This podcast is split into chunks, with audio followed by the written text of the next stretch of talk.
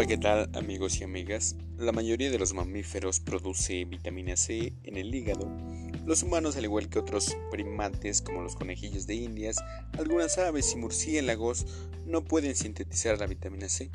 Los humanos cuentan con una forma inactiva de un gen codificador para la última enzima en reacción en cadena para la síntesis de vitamina C y por ende debe obtener la vitamina C a partir de la dieta. La vitamina C se absorbe en el intestino delgado. La hipófisis y las glándulas suprarrenales tienen las mayores concentraciones de vitamina C, pero la cantidad total mayor se encuentra en el hígado. A medida que aumenta el consumo de vitamina C, la proporción de vitamina absorbida disminuye. Una absorción casi total se presenta a dosis bajas, pero de una dosis de unos 1250 miligramos solo se absorbe el 50% y el resto se excreta en la orina y cada vez son más los múltiples beneficios que encontramos que contribuyen al cuerpo humano. Por ejemplo, con la curación de heridas, quemaduras, fracturas. Además funciona como antioxidante, potencia la absorción del hierro y asiste en la síntesis de hormonas y neurotransmisores.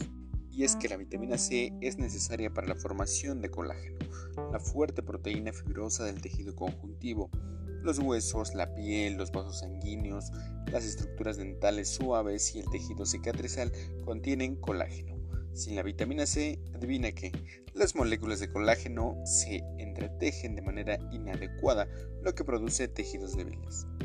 Mientras que como antioxidante la vitamina C ayuda a prevenir la captación de oxígeno por parte de otras moléculas, inhibe la destrucción de los tejidos a causa de moléculas inestables que son también llamados radicales libres. Asimismo, la vitamina C facilita la absorción del hierro al actuar con el ácido clorhídrico para conservar el hierro en forma fibrosa más absorbible. Además, hay altas concentraciones de vitamina C en las glándulas suprarrenales que se encargan de secretar adrenalina, una hormona que se produce durante eventos de huida o lucha o en momentos de estrés.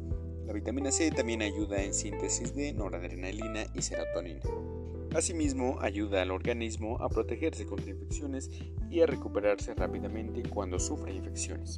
Investigaciones recientes también han dictaminado que la vitamina C destruye a las bacterias que son resistentes a fármacos, o sea que son más potentes que estos fármacos y se han vuelto resistentes a estos microorganismos, por ejemplo, los de la tuberculosis. La recomendación de ingesta diaria son de unos 75 a 90 miligramos con lo cual puede encontrar en frutas, jugos cítricos, brócoli, colecitas de Bruselas, pimientos verdes rojos, melón, fresas, kiwi y también papaya. Aunque hervir las verduras puede disminuir su contenido de vitamina C entre un 50 a un 80%. Aunque existen procedimientos de fácil implementación en la preparación de nuestros alimentos que pueden minimizar la pérdida de vitamina C. Por ejemplo, consumir las verduras crudas siempre que sea posible o cocinarlas en menor tiempo que se puede. Que estén firmes después de la cocción es mejor que dejarlas muy blandas para retener el contenido de vitamina C. También dejar hervir el agua de cocción durante un minuto antes de añadir los alimentos elimina el oxígeno disuelto que de otro modo oxidaría a la vitamina C.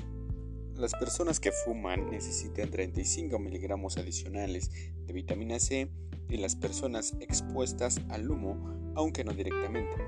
Después de la cirugía mayor o quemaduras extensas, es posible que el paciente necesite hasta 1000 miligramos de vitamina C diarios. Además, la vitamina C se utiliza para mitigar las reacciones indeseables en alimentos, por ejemplo, los nitratos, que son químicos que se añaden en las carnes ahumadas y curadas para preservar y potenciar su sabor.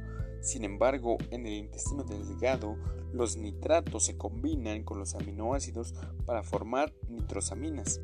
Estas nitrosaminas se han vinculado con algunos tipos de cáncer, debido a que la vitamina C bloquea la formación de nitrosaminas a partir de nitratos algunos empacadores de carnes añaden vitamina C a sus productos como prevención en contra de la formación de nitrosaminas. La vitamina C también es conocida como ácido ascórbico.